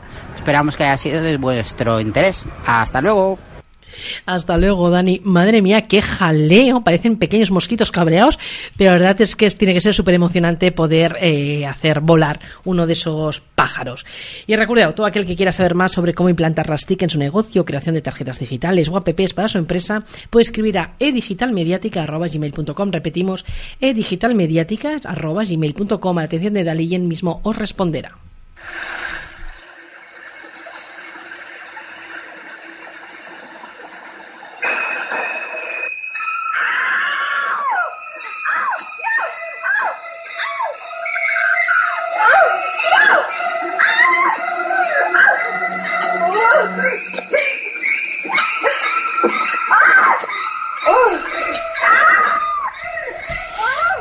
Y con esta sintonía damos la bienvenida a nuestra ratita de biblioteca, Teresa, quien hoy nos trae Tiempo de ratas de Marc Moreno, publicado por Editorial Milenio. Buena tarde, Teresa. Hola, buena tarde, Violán. Mira, conozcamos un poquito a Marc Moreno. Nació en Barcelona en 1977. Es periodista y director de la editorial especializada en novela negra del Delicte, además de comisario del Festival de Literatura y Cine Negro de Vilassar Noir. Como periodista ha trabajado para La Vanguardia, Público, Lonely Planet, Televisión Cataluña y Radio 4, entre otros medios. Como escritor ha publicado las novelas Capdins, 2011, Independencia de Interessos, 2013, Els silencis dels pactes, 2014, La reina de diamants, 2014, junto a Sebastián Benassar, Jord y Salvador Massip. Contra l'aparador, 2015, i Temps de rates, 2017 con la que ganó el premio Crims de Tinta RBA. Pues Marc tiene una trayectoria, lo conocemos además, es amigo de la casa, le felicitamos nuevamente. Y oye, adelante, tiempo de ratas, cuéntanos. Es una novela negra, ganadora del octavo premio Crims de Tinta 2017. Seguimos con las novelas premiadas. Es la primera novela que leo el escritor. El barrio donde se ubica, la trama, lo conozco un poco. Era el barrio donde estuve trabajando cinco años seguidos. El barrio se llama La Barneda, Barcelona. En la novela, algunos personajes trapichean y otros consumen. Hay de todo en la Viña del Señor, ya no solo en ese barrio. Yo trabajo en la panadería y mi clientela no se puede reflejar en los personajes de la novela. Uy, ¿quién se sabe? ¿Quién se sabe? Las yayas no trapicheaban, ¿eh? Mm, oye, que hay un yayo que lo han, que lo han, perdonarme, pero ya un ave, un señor jubilado que lo han detenido precisamente por trapicheos. Claro que en el barrio donde vivo actualmente, el Buen Pastor, Barcelona, tenía muy mala fama. Hace muchos años le llamaban la ciudad sin ya que había una zona que sí se trapicheaba y sí se consumía. Actualmente, aunque quedan algunos. Se menciona la parada del metro a La Pau. Yo actualmente lo cojo una vez al mes. Antes era cada día. Se menciona como segunda vivienda para muchos hombres que están en paro de larga duración el bar. Sobre todo los regentados por los chinos. Claro. Que a la mayoría son todos de Sí. chinos. Esta novela es sorprendente, muy adictiva, muy divertida, de ágil lectura y con muchos giros inesperados. La trama empieza cuando un tío que tiene que largarse porque se lo quiere encargar tiene casi 8 kilos de cocaína en casa y solo ve una salida posible. Si deja la droga en su piso, ya se puede despedir de ella. Si la lleva, corre riesgo de que, se lo, de que lo pillen con el marrón encima. Sí que piensa en el chaval de 19 años que vive en la puerta de al lado. Cruza rellano, llama al timbre y cuando el vecino abre, le enchufa una mochila negra con los 8 kilos de droga. Esconde la mochila debajo de la cama hasta que pueda volver a buscarla. Y de esto ni una palabra. El chaval, que es amigo mío, de toda la vida no sabe qué hay en la mochila. Pero no es tonto. Todos sabemos que el de la puerta de al lado es un camello y vende. Incluso la madre de mi colega, que no tiene ni idea de drogas. Así que duda. Es la primera vez que habla directamente con el vecino. Y tiene muy claro que es un tío que no está para tonterías. Pero es que, nen, no sé, balbucea el chaval. ¿Qué cojones dices? Te estoy diciendo que escondas esto un tiempo hasta que vuelva. Pero, nen, ¿qué hay dentro? No seas idiota, anda, y guarda esto, joder, y no me toques las pelotas. La mochila ni la abras. Cuando yo vuelva me la das y punto. ¿Entendido? El chico sigue dudando. Pero el tono del vecino no admite un no. Sabe que es peligroso. Y que este tipo de gente no negocia. Coge la mochila sin decir ni mu. Cierra la puerta, va hacia la habitación y, sin mirar qué hay dentro, esconde la mochila negra debajo de la cama, bien pegada a la pared. El chaval que se llama Eloy se acojona, se caga encima. No sabe qué hacer. Y así pasan las semanas, muerto de miedo con los ocho kilos escondidos bajo la cama. Pero un día, para vacilar con los colegas en el parque, coge un poco de coca. Y después un poco más. E invitan a las tías. También. ¡Qué festiones, nen! Y todos quieren colocarse con él en el barrio. El rey del mambo, vaya. Pero eso llama la atención de los mafiosos de la Verneda. Los rivales del camello huido, los mozos corruptos, que cada vez tienen más ganas de saber quién es ese Eloy y de dónde sale la farlopa que esos pringados se están metiendo. Así que, ¿qué pasa, nen? Pobrecito, la verdad es que ha futudo un triángulo complejo entre mafiosos, eh, los, pro- los Mossos de Escuadra y el otro que vendrá reclamando la mochila y su interior. Me ha llamado la atención el barrio de la Vía Trajana. Vía Trajana, barrio gitano. El ayuntamiento arregló todos los edificios. La venta de las drogas está al orden del día.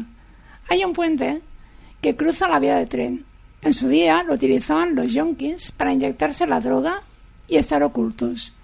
Aunque actualmente puedes cruzar este puente a la luz del día y no te encuentras ningún yonki. Yo misma lo he cruzado más de una vez.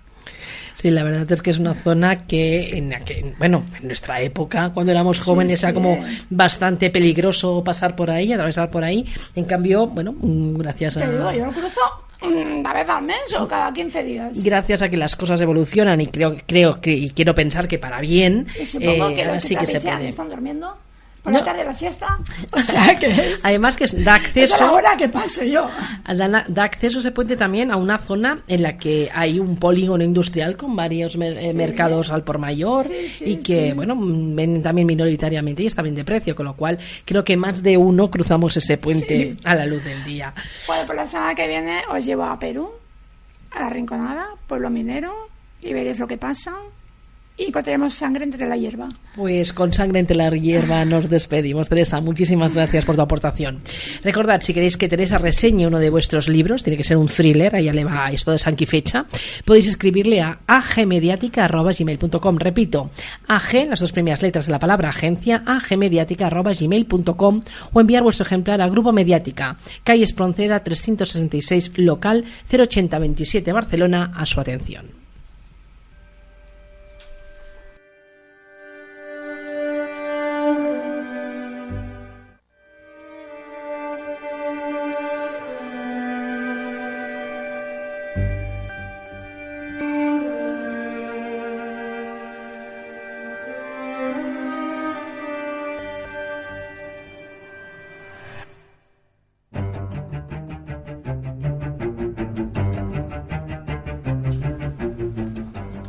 Con esta sintonía damos paso a la sección de teatro, donde hoy hablaremos de The Feliuets, Laia Alcina, Riera, Maria Sirisi i Laura Pau, que retornen al cabaret més genuí amb música, gambarrisme, reivindicació, comèdia i autoparòdia sobre el món que els ha tocat de viure, sobretot si ets dona. Experiències compartides i anècdotes d'una generació on diferents veus, tant femenines com masculines, a través dels textos i de la música, parlen de situacions vitals i universals. La música el cos i la paraula incisiva i irònica es trobaran en la seva màxima expressió de la mà de Míriam Escurriola amb la direcció, amb textos i cançons de Clàudia Cedó, Cristina Clemente, Xavi Morató, Mireia Giró, Gerard Cessé, de Feliuets i Míriam Escurriola, i amb una música de Clara Penya, Arnau Tordera, Ariadna Gaviró i Gerard Cessé. Així, amb aquest espectacle, De Feliuets ha volgut endinsar-se en una creació col·lectiva que assumi vivències. Un cabaret que viatja de l'humor blanc i ingenu al més negre i satíric a través de gèneres musicals com el pop, el coplet, el jazz i el cabaret berninès, entre d'altres. Segons la pròpia Míriam Escurriola, la música, la barreja de llenguatges, la irreverència, el joc amb el metateatre, el trencament de la quarta paret, la provocació, la sàtira i l'identitat contestatària del cabaret ens arriben vius i combatius fins al nostre moment present. Avui podem seguir eixamplant l'escletxa a la llibertat i l'experimentació que obre el cabaret des de, des de fa més d'un segle. Escoltem a l'àudio. Para pa para pam pam Bum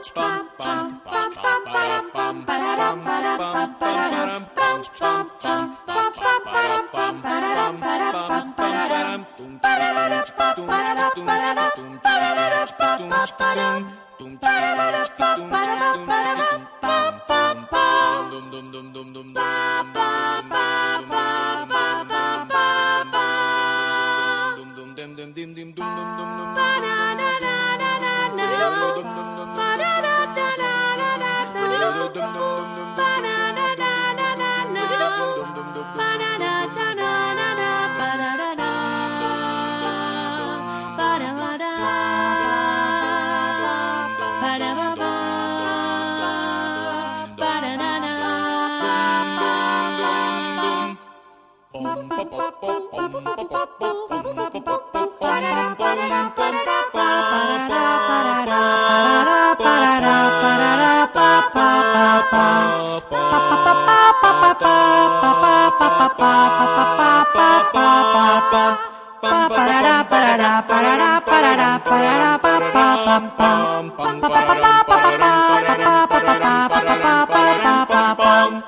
para pam para para para para para para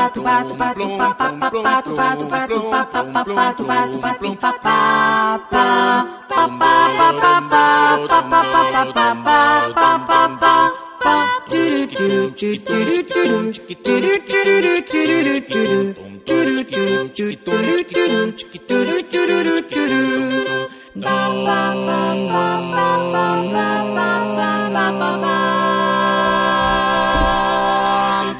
The Feliuets és una companyia de tres dones que fan humor i canten. En aquesta creació i amb una perspectiva de gènere es proposen reflexionar sobre la vida quotidiana i l'entorn laboral, la gestació i l'embràs, l'amor romàntic, el sexe, l'espòs i les fortaleses d'aquestes tres dones performers, que alhora són universals i compatibles amb dones i homes.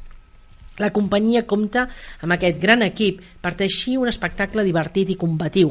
Un cabaret on trobarem molt d'humor negre, faula idiota i perversa, el kitsch, l'absurd, l'stand-up comedy, l'spirit punk, ingredients que serviran per parlar amb llibertat del món que el ressona.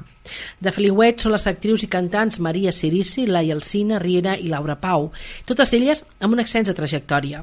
Com a companyia, formal el 2015, van estrenar l'espectacle de Feliuets, que va fer dues temporades, al Maldà. Van formar part de l'espectacle La Pols i l'Era, un concert ideat per Guillemino, Oriol de Balanzó i Òscar Dalmau, que revisitava la música lleie catalana i que va estrenar-se a l'Auditori de Barcelona i a Crent Rock.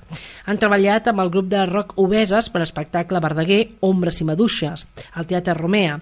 A l'any 2017 estrenen el seu segon espectacle, Kobe Curry Naranjito, un show que revisita temes dels 80 i dels 90 a la Sala Montaner.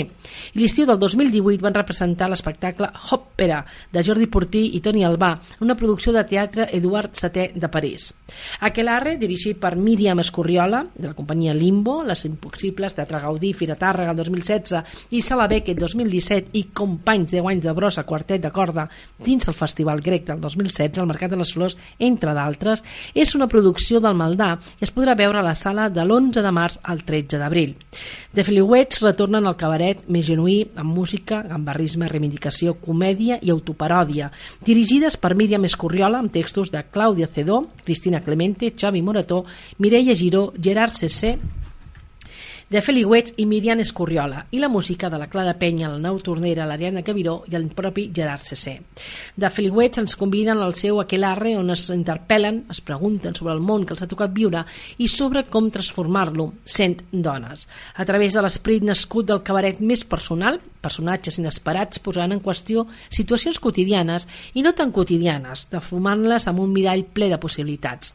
Humor negre, faul idiota i perversa, kitsch, absurd, stand-up comedy, spirit punk, ingredients del nostre còctel per parlar amb llibertat i amb humor. Recordeu, Aquelarre, de The Feliuets, un espectacle de creació col·lectiva que reivindica el cabaret més provocador, el Maldà.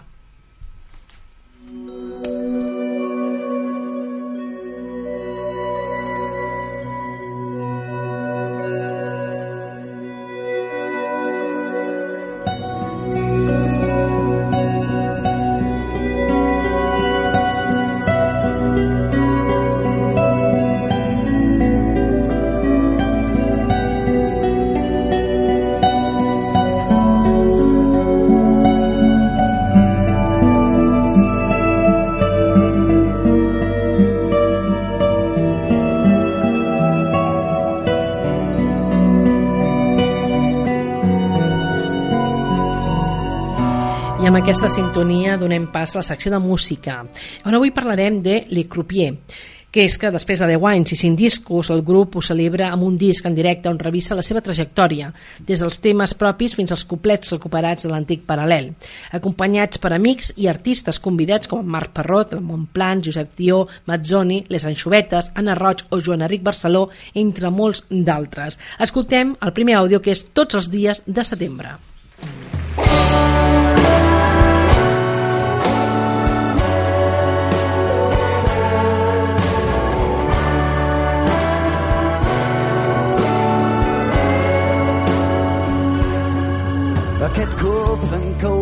els anells dins la piscina. Obriré aquesta reixa oxidada sense pensar. Tot allò que t'he dit sense dir i que ja sabies. Tot allò que algun dia va dur-nos en si de carn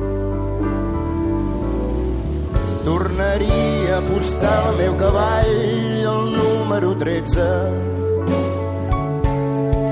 Baixaria altre cop a buscar tots els teus noms.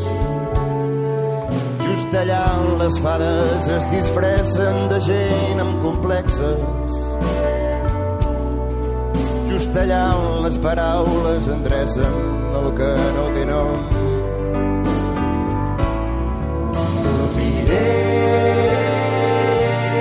tant a la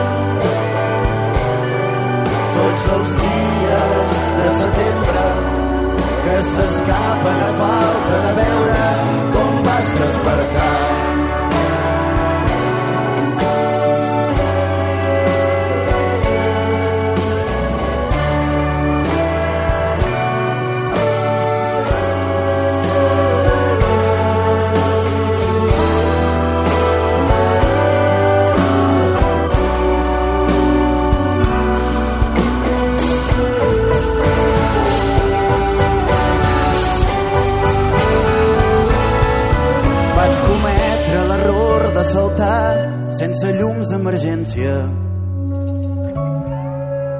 Just del pont que separa Granlàndia del teu carrer. esquivant els errors sense manuals de supervivència.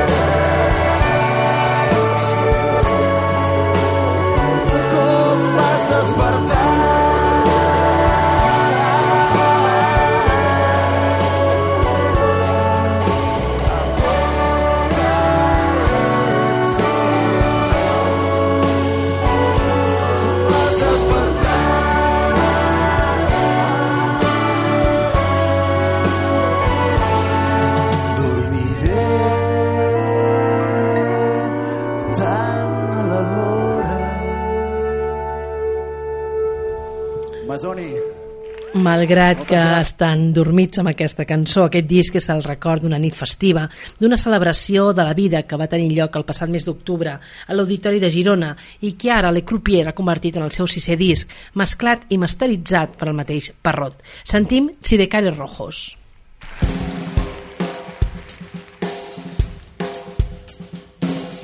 habladurías de besugo, en mi letargo más precoz. Algo de ti cambió mi rumbo, algo de mí se partió en dos, sabiendo que,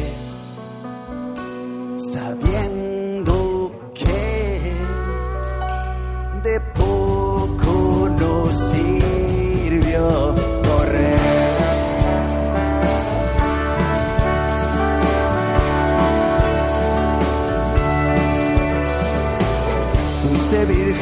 Inoportuna,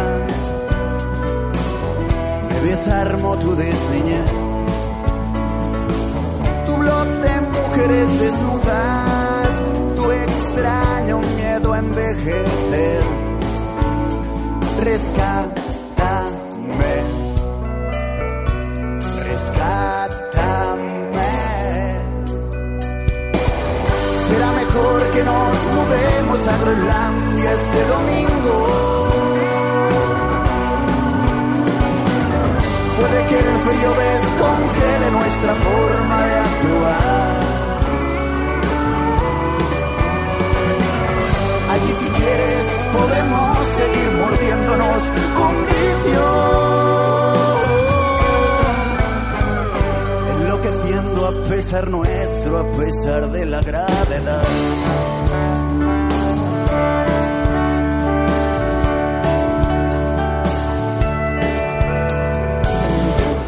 Las llaves del camino que regresaba de tu Edén.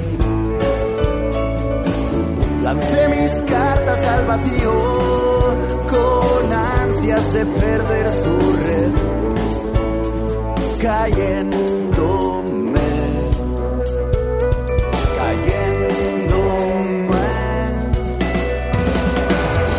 Será mejor que nos mudemos a Groenlandia este domingo. Puede que el frío descongele nuestra forma de actuar. Allí si quieres podemos seguir mordiéndonos con. A pesar nuestro, pesar de la gravedad. Seremos pájaros de un tiro trasnochando en Sidecar.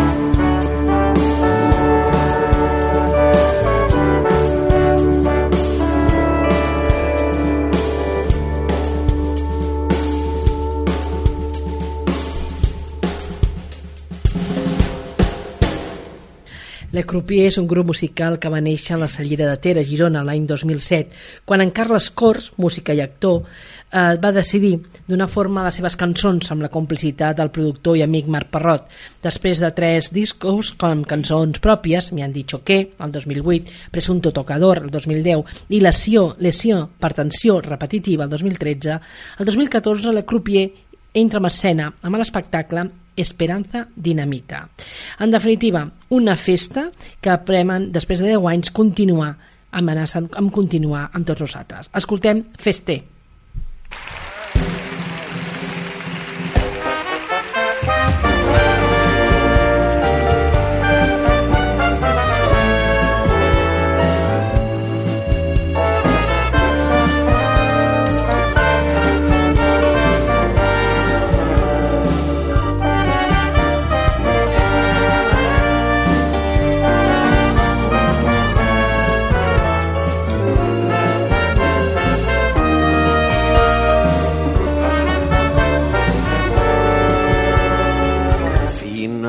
Finalitza una etapa però els més bons això ho saben fer.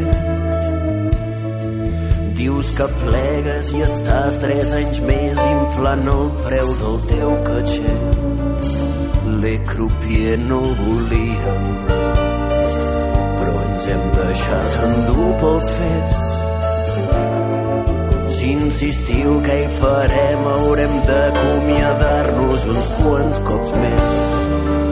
No té remei la nit, les excuses s'esbraven i ens agrada fer plans com si fóssim nosaltres qui porta el control. Però avui hem decidit deixar els egos a casa. I és que al cap i a la fi som quatre arreplegats aprenents de bufó. A la festa celebrem que la vida no té forma ni mida, indomable partido ni juga tothom. Aquesta nit celebrem en família la sort que ens ha portat a poder compartir-vos aquestes cançons.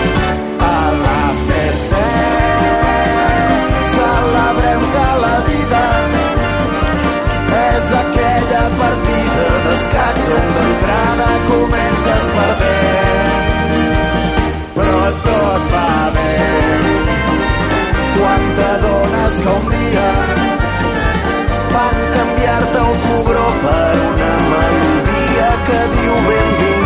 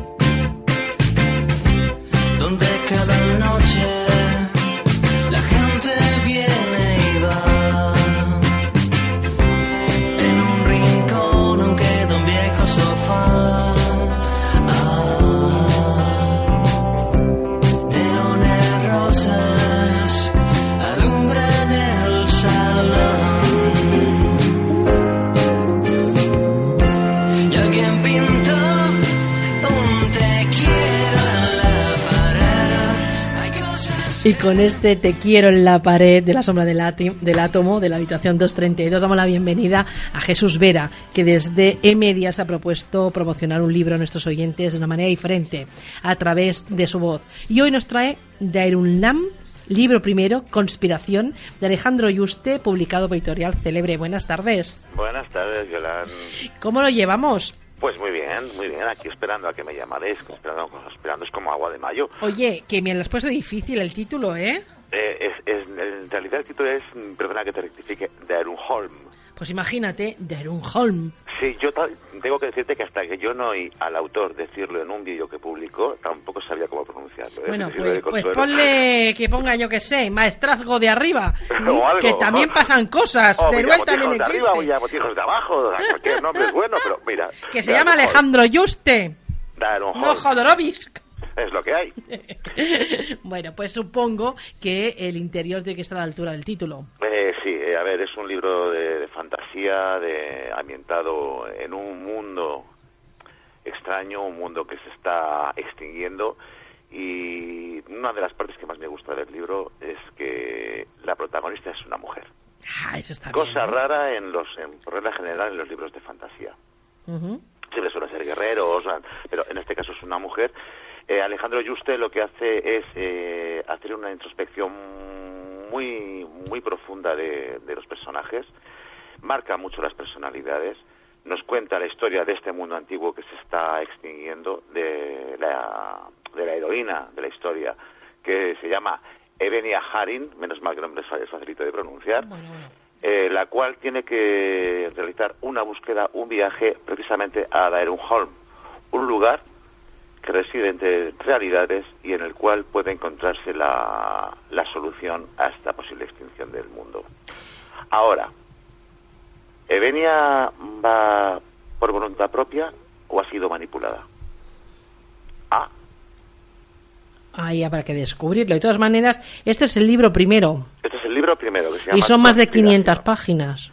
Sí, creo que el segundo, si no me equivoco, si no me equivoco, creo que se llama Apocalipsis, o lo van a llamar Apocalipsis, si no recuerdo mal, o Destrucción, algo así, era un, un título así como muy, como Hombre, muy de cambio. Si ya estamos extinguiéndonos, pues tiene que explotar por donde sea. Sí, sí, y además como lo decía ya, nos suelen decir mucho en redes sociales, el ser humano se está extinguiendo, después de ver todo lo que se ve por ahí. Bueno, sí, yo creo que en vez de evolucionar, algunos están involucionando. Involucionando, sí, bueno, sí. yo ahora digo invoxlucionando, Sí, también, que también. queda como más descriptivo. Ah. Pues si te parece, no entremos en políticas, oímos el videobook. Muy bien.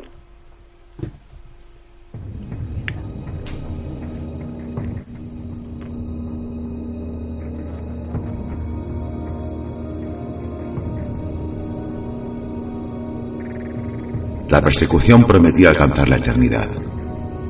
La trayectoria de su destino se prolongaba y proyectaba hasta el infinito, limando la última frontera del agotamiento, sobrepasando por mucho lo que ella fuera capaz de soportar en cualquiera de sus vidas.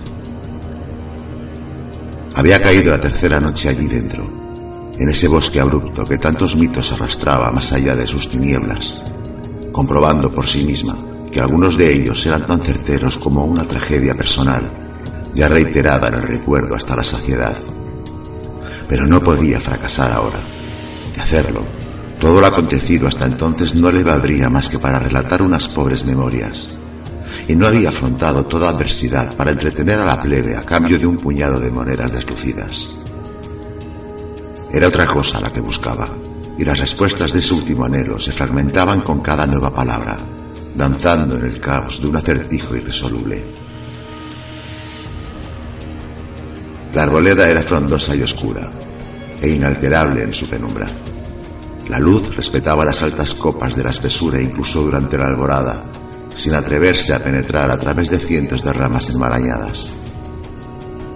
Los habitantes de Dalín parloteaban en tabernas de luz tenue, musitando acerca de los males que encerraba el paraje, y nada bueno resultaba de las conversaciones que trataban de llevar a cabo con prudencia. El mundo se había vuelto un lugar extraño, una tierra mezquina en la que cualquiera podría arrebatarle el alma a un desdichado y llevársela consigo. A razón de los rumores que alimentaban miedos justificados y tras ciertos acontecimientos ya imborrables para muchos, las comunidades de la región de Delaver optaron por prevenirse de los tiempos que estaban por llegar, ataviándose con un velo de supersticiones innecesarias. Las precauciones se habían vuelto códigos de conducta, obligaciones que cumplir por el día y por la noche, sobre todo tras aquellos atardeceres de color carmesí que nadie quería recordar. Se obligó a detenerse para descansar en la raíz de un sauce viejo. Cabizbaja y encorvada, trató de ceñirse el manto de tela gruesa que la envolvía para protegerse de la humedad que le enfriaba el cuerpo. Se erguió para arquear su espalda, descubriendo entonces el desgaste de buena parte de sus músculos, tras haberse sometido a tal esfuerzo. Las piernas le rogaban una tregua, pero debido a las circunstancias no podía concederles un descanso prolongado. La respiración se le entrecortaba, su espalda estaba fría. El sudor adherido a la ropa raída la hacía temblar de forma incesante y le pegaba la melena al rostro.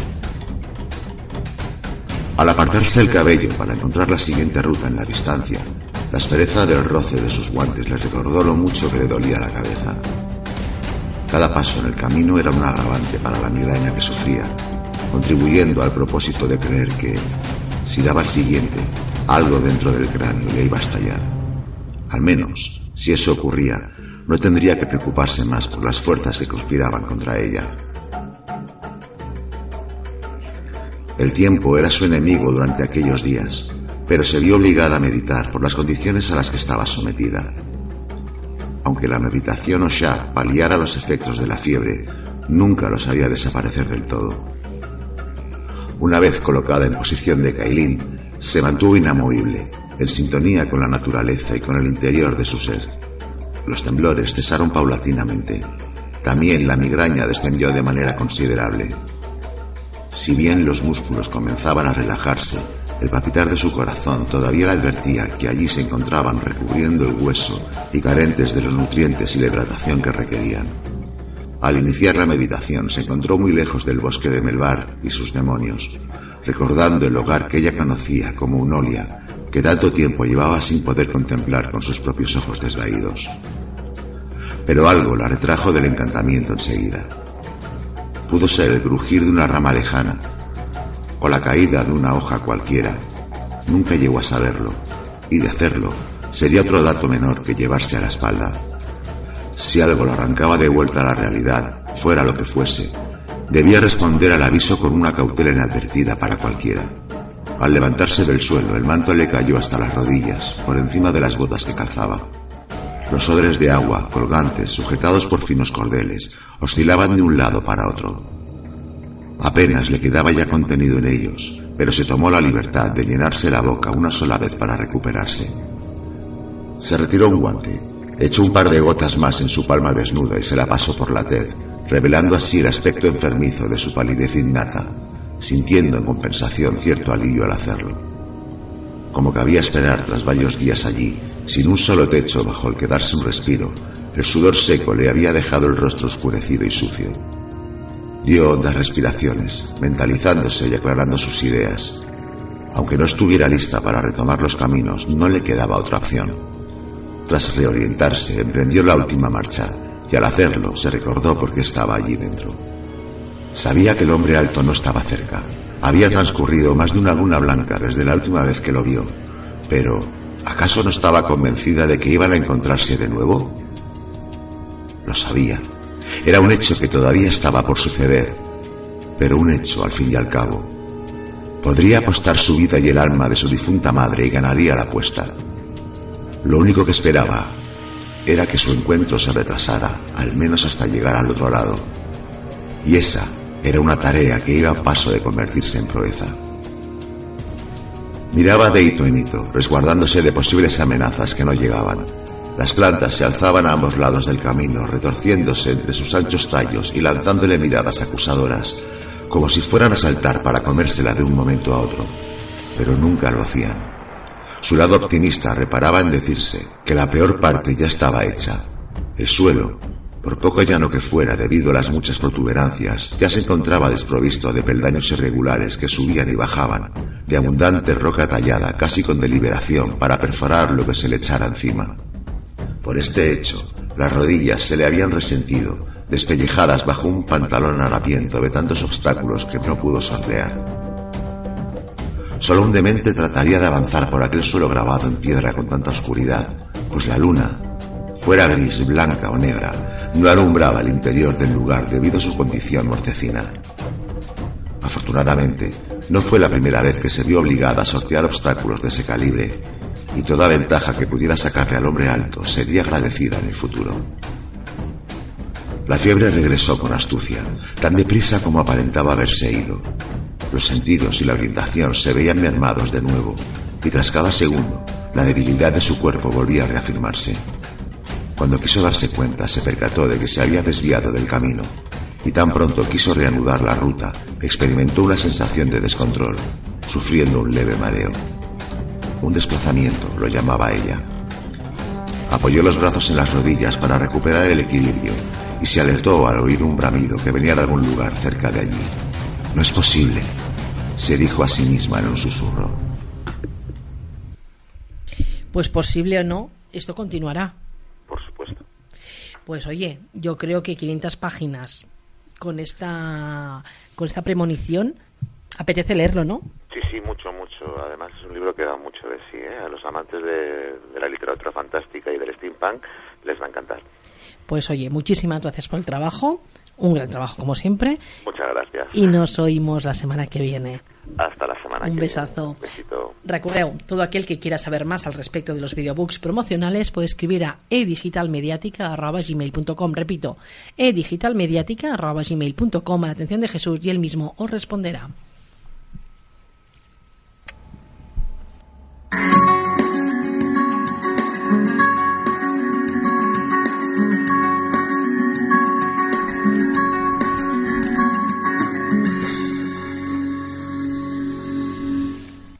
Y con esta sintonía damos paso a la sección de viajes, donde de la mano de los compañeros de viajeros callejeros o callejeros viajeros, esta semana nos desplazamos a uno de los más bellos lugares italianos, el lago de Como, concretamente a los pueblos que jalonan sus orillas. El lago de Como o el lago Como es un lago ubicado en la región italiana de la Lombardía, en las provincias de Como y Leccho, ubicado a 199 metros sobre el nivel del mar y con poco más de 410 metros de profundidad.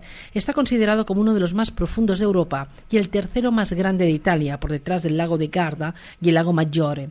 El lago, tal y como se puede ver en las fotos, tiene una especie de tres brazos, al norte el Cólico, al oeste el de Como y al este el de Leccho.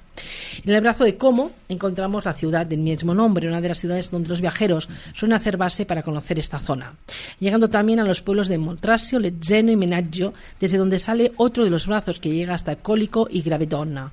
El tercero de los brazos es el que empieza en Bellagio, una de las localidades más conocidas del lago y una de las ciudades que no nos perderemos en este viaje. La mayoría de los pueblos que encontramos en este viaje al lago de Como son famosos, en parte por los muchos famosos y personajes célebres que viven aquí o vienen a pasar temporadas, como es el caso de George Clooney, que posee dos increíbles mansiones en Laglio o Madonna, que también es poseedora de una vivienda en la zona. El lago Como tiene un clima mediterráneo, por lo que el clima es bastante benigno durante todo el año, siendo las épocas perfectas para conocerlo la primavera y el otoño, momento en que los turistas prácticamente han abandonado o aún no han llegado a la zona y los precios son mucho más ajustados. Nuestro punto de partida será Como e iremos a la villa Valbianello. La entrada la encontramos nada más recorrer unos metros a mano derecha, donde justo salen los dos caminos que llevan a la villa. El primero es de un kilómetro y es panorámico, y el segundo es de dos kilómetros y medio y son 45 minutos más o menos andando que te llevan por la zona dando un rodeo. Nosotros escogimos el primero, que nos llevó unos 10 minutos directamente a las taquillas de Villa Balbiano, donde tenemos dos opciones.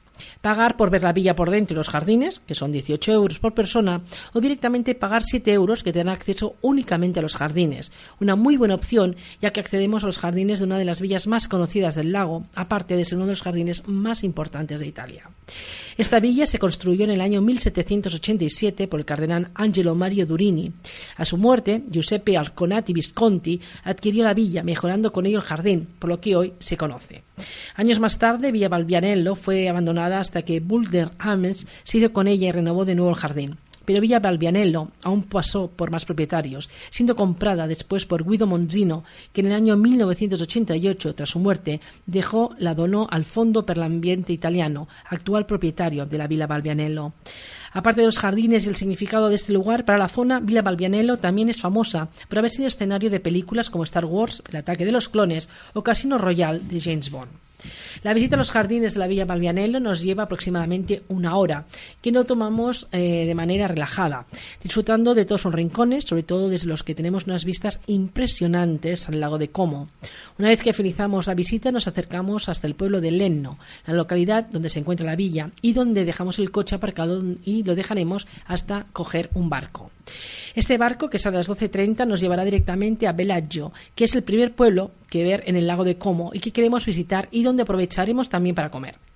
El ticket del barco nos cuesta 18,40 euros para dos personas y vuelta de Leno a Bellagio, parando antes en Tremozzo y Candenavia, donde está también la Villa Carlota, otra de las villas famosas del lago. El barco tarda unos 20 minutos desde el Leno a Bellagio y, como decíamos, es más que recomendable, ya que nos da una perspectiva única del lago, dejándonos unas vistas impresionantes. Y es que no hay nada como ver las poblaciones encantadoras a orillas del lago desde el agua. Nada más llegar a Bellagio nos encontramos con un pueblo encantador, con unas callecitas increíbles, que nos recuerdan en cierta manera a las del pueblo de Cinque Terre. Lo primero que hacemos es buscar un restaurante donde comer, eligiendo la Fontana Bellagio. Bellagio está considerado como el pueblo principal del lago Como. Es el lugar que no te puedes perder por nada del mundo. Con un ambiente único, que casi podríamos decir que roza el lujo de otras zonas del mundo, que se caracterizan por eso, Bellagio es un pueblo al que dedicar mínimo dos o tres horas para poder disfrutarlo y recorrer sus rincones más bellos. Al venir en esta época del año también nos ha dado un ambiente especial y es que el lago Como en verano es un lugar totalmente distinto al que puedes encontrar en invierno. Un momento del año en que muchos comercios y establecimientos cierran, dejándole a los pueblos un ambiente mucho menos amigable, por decirlo de alguna forma. Aunque si buscamos la parte positiva, la tienes y es que podremos disfrutar de la zona prácticamente en soledad. En Bellagio, aparte de pasear, lo más recomendable para conocer la población es recomendarnos que os acerquéis hasta la Piazza de la Chiesa, donde encontraréis la Basílica de San Giacomo, uno de los lugares más visitados. Cogemos el barco de regreso y vamos a buscar el coche para emprender viaje hacia Brienno. Aparcamos el coche unos metros a las afueras del pueblo, donde hay unos parkings que son gratuitos y de no residentes. Hay que tener especial cuidado, ya que los parkings de residentes son de color amarillo y paseamos por este pueblo encantador durante unos 30 minutos, en los que aparte de dar una vuelta por el centro, bajamos a la zona del puerto, donde está el embarcadero y desde donde las perspectivas del pueblo son encantadoras. No nos podemos resistir a hacer una breve parada en Cernovio, otro de los pueblos que queríamos visitar y al que nos podemos resistirnos. Aparcamos directamente en zona azul, en el centro del pueblo, donde pagamos únicamente 0,20 euros por media hora.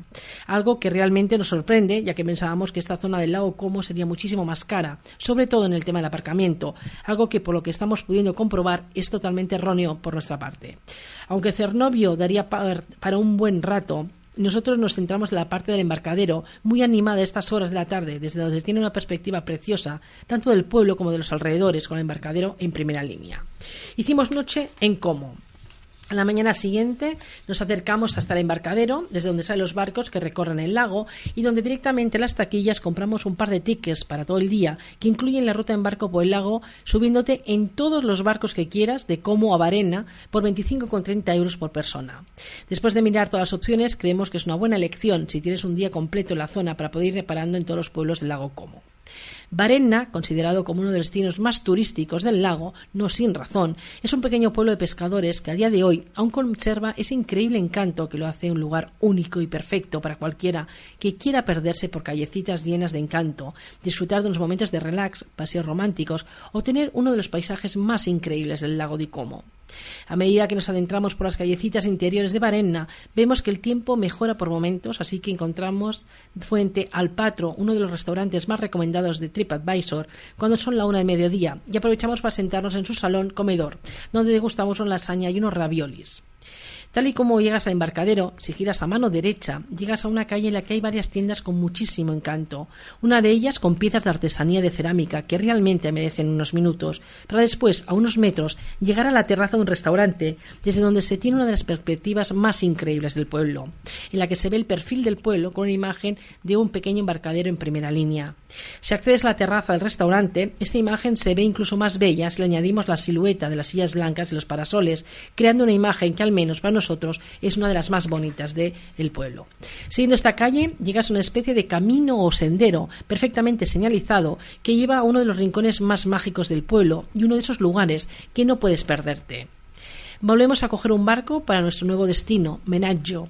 Lo primero que hacemos es dirigirnos hacia el centro, donde hay varios puntos de interés, sobre todo a nivel escénico, aunque tenemos que decir que de los tres que comentábamos anteriormente, Menaggio es quizás el que menos nos ha gustado. Aparte de la zona más céntrica, que no os podéis perder, os recomendamos que os acerquéis a los miradores que hay a lo largo del paseo, desde donde hay unas vistas únicas de Bellagio, que aunque un poco lejos, con el marco del lago Como, creemos que es una perspectiva única. Aparte de tener estas increíbles vistas de otros pueblos más bonitos, acercarse hasta esta zona te permite ver otra zona del pueblo, bastante más tranquila, pero igual de, igual de escénica que el centro y la parte trasera del Gran Hotel Menaggio, donde nos encontramos con otra perspectiva.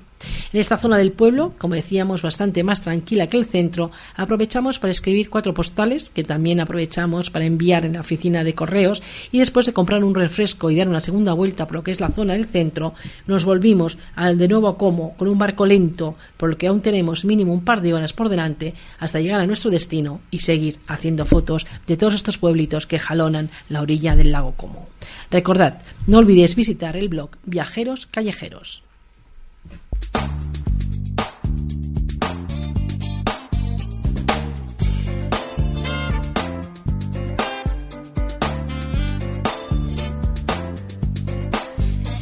Y Tempos Fugit, nos quedamos sin minutos en las ondas por hoy. Si queréis chafardear todo cuanto hacemos y decimos el programa, visitad nuestra web agmediática.wixsite.com barra culturalia. Repetimos, agmediática.wixsite.com barra culturalia. No olvidéis seguirnos en las redes sociales, tanto a lo que es el programa como a nuestros colaboradores, como la propia Radio Trini Jova. Nosotros amenazamos con volver en riguroso directo el próximo martes de 18 a 19.40 aproximadamente en Culturalia, la teva cultura al día.